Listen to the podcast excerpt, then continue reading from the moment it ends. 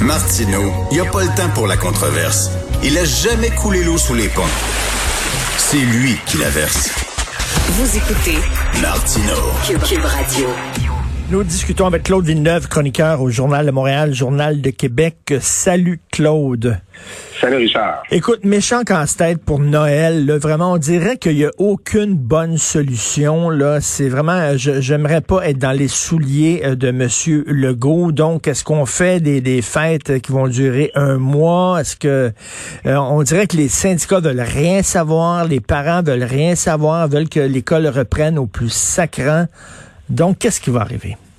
Ben, c'est ça. C'est que euh, tout le dilemme de François Legault est là. C'est qu'il faut trouver un cadre pour que le monde puisse avoir Noël. Si on, moi, je, je suis parfaitement d'accord avec ça. Si on n'en fournit pas un, si on donne pas des éducations aux gens précises, OK, vous pouvez voir deux, trois ménages, euh, ils vont le faire pas quand même. On n'a pas le choix de prendre acte du fait que les fêtes ont lieu cette année puis qu'il y a des gens qui n'en feront pas le sacrifice. Ça, c'est la hmm. réalité. Maintenant, il va y avoir de la transmission. Si ça se passe, là, il va y avoir une hausse de cas c'est normal. Dès qu'on augmente les, contacts sociaux, on va avoir plus de cas de COVID-19. Alors, l'idée, c'est pour éviter que les écoles où la situation est déjà difficile, euh, que le, virus circule, puisse circuler là, dès le retour des fêtes. Là, on imagine le virus revenir à l'école aussi excité que les enfants là, quand, qui arrivent avec leurs neige. Euh, alors, on retarderait le retour à l'école. On en a parlé plusieurs fois cette semaine. Mais c'est ça, ça passe pas. Les syndicats mettent leurs pieds à terre. Pas question de prolonger la session scolaire après ça, parce qu'il faut reprendre les jours qu'on perdrait. Les parents veulent pas que leurs enfants manquent de l'école euh, à nouveau. Ils veulent pas non plus que les vacances se prolongent. Ils veulent pas aussi être obligés de gérer leurs enfants pendant une semaine. Euh, si jamais les, les, vacances se prolongent parce qu'ils vont devoir travailler. Et finalement, ben, les spécialistes, les pédiatres le mettent en garde. Alors, c'est ça, c'est comme un dilemme euh, insoluble pour François Legault. Puis là, on a une, conférence de presse à 17 h ce soir avec François Legault et le ministre de l'Éducation. Ils vont, nous annoncer qu'ils vont décider.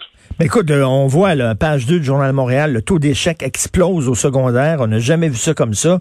Un taux de décrochage qui est appréhendé aussi. C'est-tu le bon moment pour euh, dire on va vous donner deux semaines de plus de, vacances? Oui, parce que il y, a des gens qui disent ça. Non, ben là, parlons pas d'une semaine ou deux semaines de plus de vacances. Parlons d'une semaine, deux semaines de plus d'école à la maison. Euh, moi, Richard, l'école à la maison, là, on, l'essaye depuis le début de la pandémie.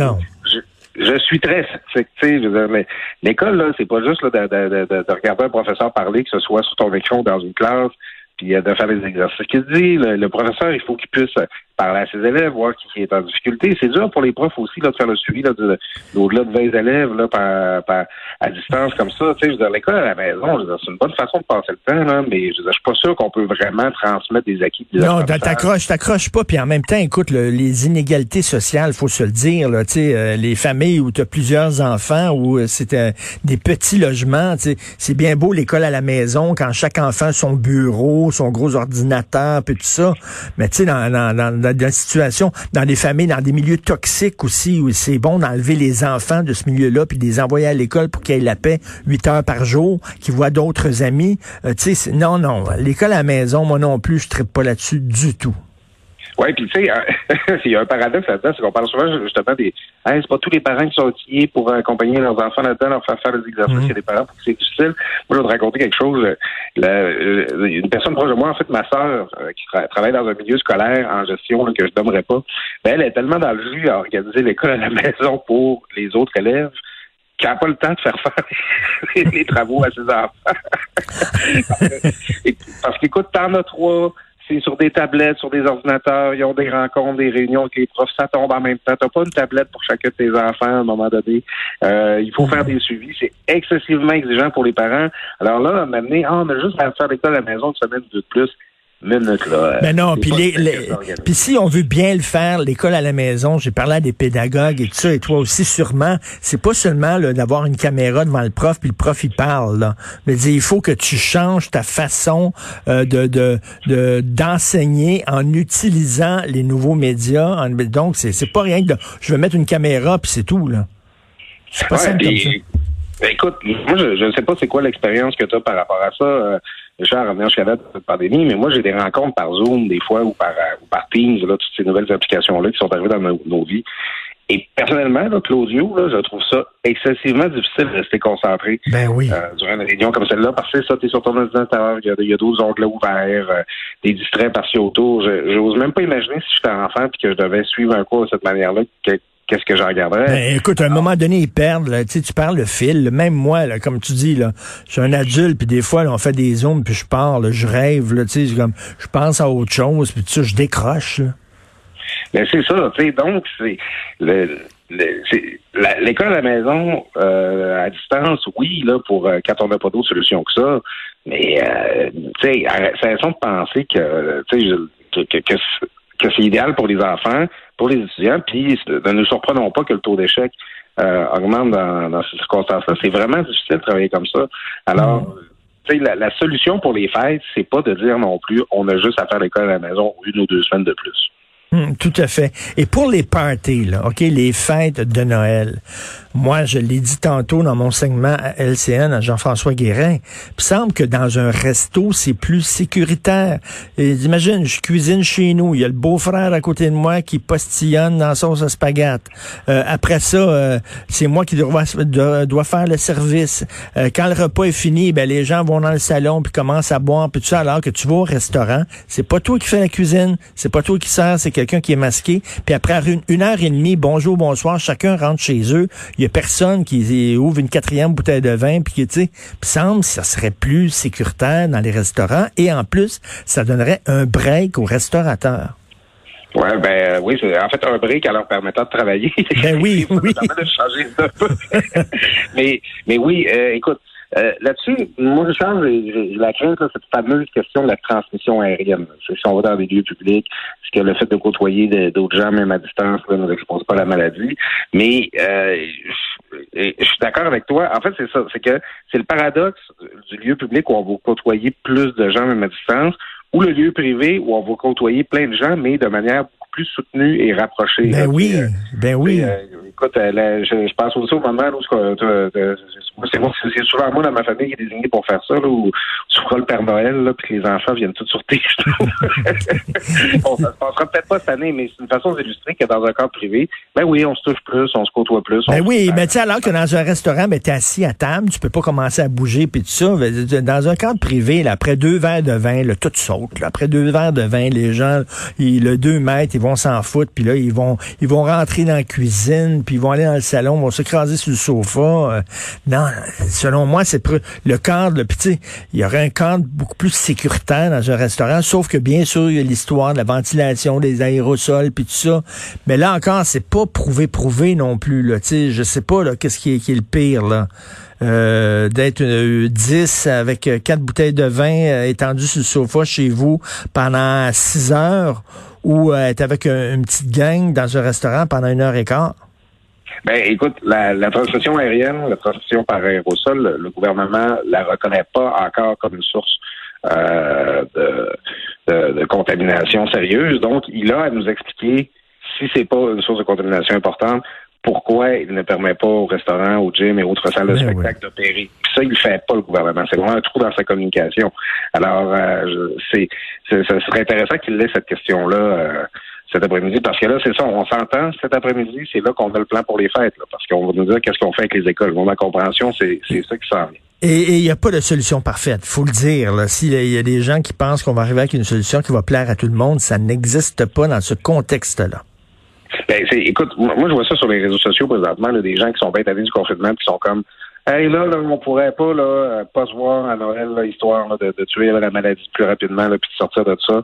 Euh, pourquoi là, le gouvernement Legault il va permettre aux gens de se réunir? Là, moi, j'ai l'impression de me priver depuis le début de l'année, puis j'aime pas ça Noël. Puis ben c'est que le gouvernement, euh, Legault n'a pas le choix de prendre des décisions qui feront pas plaisir à tout le monde. Puis, on, on, est 8 millions de Québécois, là, on aurait toutes là, euh, il y a toutes des règles auxquelles on aime mieux se plier parce que ça change pas grand-chose dans notre vie, puis des règles qui nous dérangent plus parce que ça change beaucoup de choses dans notre vie. On, on peut pas avoir 8 millions de, de, de, de sets de règles différents. À un moment donné, il va, on est là-dedans ensemble, faut accepter qu'il y a des gens qui ont des compromis qui sont prêts à faire, d'autres qui sont pas prêts. Puis, écoute, ma, ma blonde puis moi là, bon, j'aurais pas de te parler de, de, ma blonde puis de notre bébé qui s'en vient. Mmh. On serait bien content là, de, de de rester à Noël là, chez nous là, à, préparer notre petit nid là, puis à, regarder des ciné cadeaux là, cette année. Là, on, se verra avec la bébé l'année prochaine. Mais ma mère là, qui a pas vu ses neveux, puis euh, qui, a, pas vu ses petits enfants là, depuis cet été, ben Noël, elle a pas envie de s'en passer. Puis c'est normal. Puis euh, c'est sûr, si on permet aux gens de se rencontrer, que ce soit dans un resto, que ce soit à la maison, c'est certain qu'il va y avoir une hausse de cas après le temps des fêtes. Ça, c'est sûr. Mais l'important, l'enjeu, c'est qu'elle soit pas trop élevée, cette hausse de cas-là. Et là, essaye, essaie de tweaker ça toi, pour que ce soit juste correct, la hausse de cas après le temps des fêtes. Pas évident. Puis euh, en espérant également qu'on soit donné un coussin d'ici là, parce que tu sais, la, contamination reste quand même assez, assez élevée présentement. Là. tu vois, moi, je, ça n'a pas été confirmé, puis je trouve qu'on on a passé vite sur ce sur ce, ce moment-là. Les, les, journalistes sont pas vraiment investigués, mais tu sais, on était redescendu en bas de 900, 800 cas fin octobre. Euh, on a laissé les enfants passer l'Halloween, puis oups, 10-12 jours après, on était remonté en haut de 1000, 1200, tu sais. Mm. Euh, écoute, moi j'ai de la misère à pas penser que l'Halloween a eu un effet sur la transmission, mais on nous a pas fait de rapport, de, on nous a pas fait d'analyse là-dessus. Donc, faites juste imaginer le temps des fêtes, c'est comme euh, l'Halloween x 10, là, c'est sûr. Ben, c'est sûr, c'est l'Halloween x 10. Puis écoute, il n'y aura pas d'opération nez rouge. Il y a des gens qui vont coucher, qui vont avoir trop bu, puis qui vont coucher chez euh, chez, chez, chez d'autres gens. Non, non, c'est pas, c'est certain qu'il va avoir un prix à payer. écoute, moi, je connais des gens qui travaillent dans le système de santé qui m'écrivent en disant, Richard, c'est, pire que ce qu'on dit, là, c'est pire que ce qu'on, la, situation actuelle, il y a une explosion de cas. La deuxième vague, là, elle est vraiment grosse. Donc, euh, là, on veut pas se ramasser après ça avec une troisième vague, là. Oui, ben c'est ça qui, qui, serait une espèce d'amplification de la deuxième. Ouais. Euh, à venir jusqu'à date, on s'en sort bien parce que si tu regardes l'Europe, les États-Unis, mettons, là, on, aime ça, là, euh, comme les Jerry Rochon de la pandémie, là, sur les statistiques. Euh, quand tu regardes les courbes là, euh, du nombre de cas, là, ce qu'on a eu au printemps comparé à ce qu'on a présentement là, en Europe, là, c'était une lichette. Là. c'est sûr qu'on dépisse plus présentement, mais elle est très, très forte, la deuxième vague. Il, faut garder ça dans la tête, c'est qu'il y a plus de cas euh, au, présentement qu'au printemps. Là. Euh, on n'a pas de nouvelles terribles de CHSLD feu et à sang, mais ça va pas mieux. Euh, donc, c'était le gouvernement, en toute connaissance de cause, avec les fêtes, il va nous envoyer sur les routes puis dans nos familles euh, avec le virus qui circule. Mais ben, c'est ça, c'est ça, parce que ben oui, parce que dans la première vague, c'était vraiment dans les CHSLD surtout, donc c'était dans des lieux qui étaient fermés, on savait c'était où, mais là, les cas, c'est des gens, des gens qui sont jeunes, qui peut-être eux autres développeront pas énormément de troubles de santé, se ramasseront pas à l'hôpital, sauf qu'ils vont propager le virus. Puis ça, ça se promène, c'est des gens qui se promènent un peu partout, là, qui sont pas confinés à un CHSLD. Oui, ben c'est ça. Puis, euh, tu sais, les, euh, un virus là qui un virus intelligent, un virus efficace, un virus qui se les, les, bons organismes dans la vie, c'est ceux qui sont capables de transmettre leur ADN, ceux qui sont capables de se reproduire. un virus là, qui se reproduit bien, c'est un virus euh, qui euh, dont les, ses victimes peuvent circuler. Hein, qui si, si tu pognes une méga grosse grippe là, qui dès le premier jour que tu l'as, t'es alité, ça donnera pas grand monde. Non si tu pognes un petit rhume léger, OK, bah, journée bénigne, donc je peux retourner travailler, ça va, là, je mouche un peu, ben, tu vas le donner à beaucoup de monde, ton rhume, parce que tu vas t'en aller au travail, tu vas t'en aller à la pharmacie, tu vas te promener, tu sais. Euh, là, présentement, c'est des gens qui sont, qui, les gens qui attrapent la maladie, c'est des gens qui demeurent hautement fonctionnels, même si long. Euh, donc, les enfants, ben, ils vont à l'école, puis euh, c'est ça, les enfants sont pas très affectés.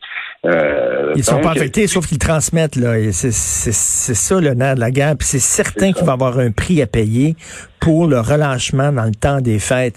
Écoute, en terminant, euh, tu m'as écrit, tu veux revenir sur l'attaque dans le Vieux-Québec. Il y a une des victimes qui pardonne à son agresseur. Je peux-tu dire que je pardonnerais pas, moi?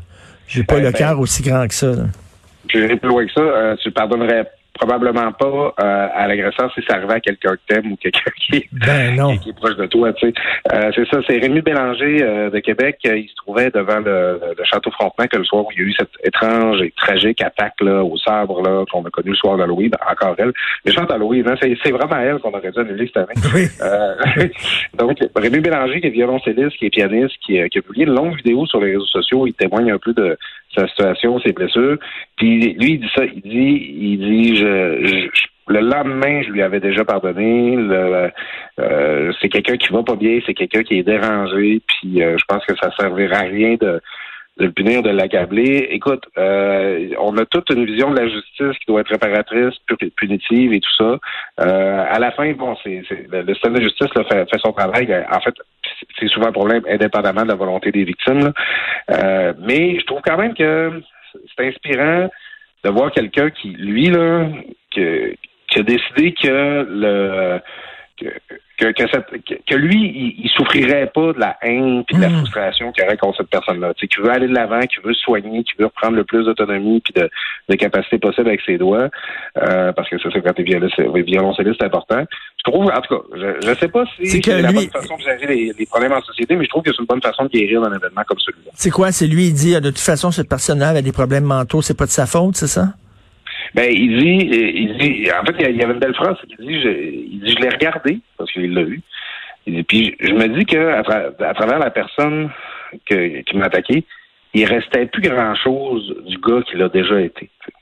Euh, que, euh, avec la, la maladie mentale, euh, ça, ça, ça t'efface, ça, hmm. ça, change la façon dont tu vois le monde. Euh, on en saura plus sur les circonstances. En fait, il, est même ouvert à discuter avec euh, cette personne-là. Eh boy, eh boy, eh boy. C'est niveau Nelson Mandela, ça. Là, oui, oui. Écoute, je me souviens, Claude, euh, il y a quelques années, il y avait un documentaire qui m'avait tellement choqué, moi, personnellement, qui s'appelait Le Pardon. Et c'était, on se souvient tous de ce crime crapuleux. Moi, c'est le crime qui m'a le plus marqué dans ma vie. C'était deux jeunes qui avaient été agressés, étranglés et jetés en bas du pont Jean-Cartier. Tu te souviens? Un jeune garçon et une jeune fille qui avaient par deux gars qu'ils avaient agressés et qui avaient, jetés en bas du pont Jean-Cartier. Et les parents d'une des victimes avait pardonné à l'assassin de leur enfant et l'avait même rencontré puis l'avait pris sous leur aile puis tout ça puis là tu voyais qu'ils prenaient dans leurs bras puis qu'ils pleuraient et tout ça.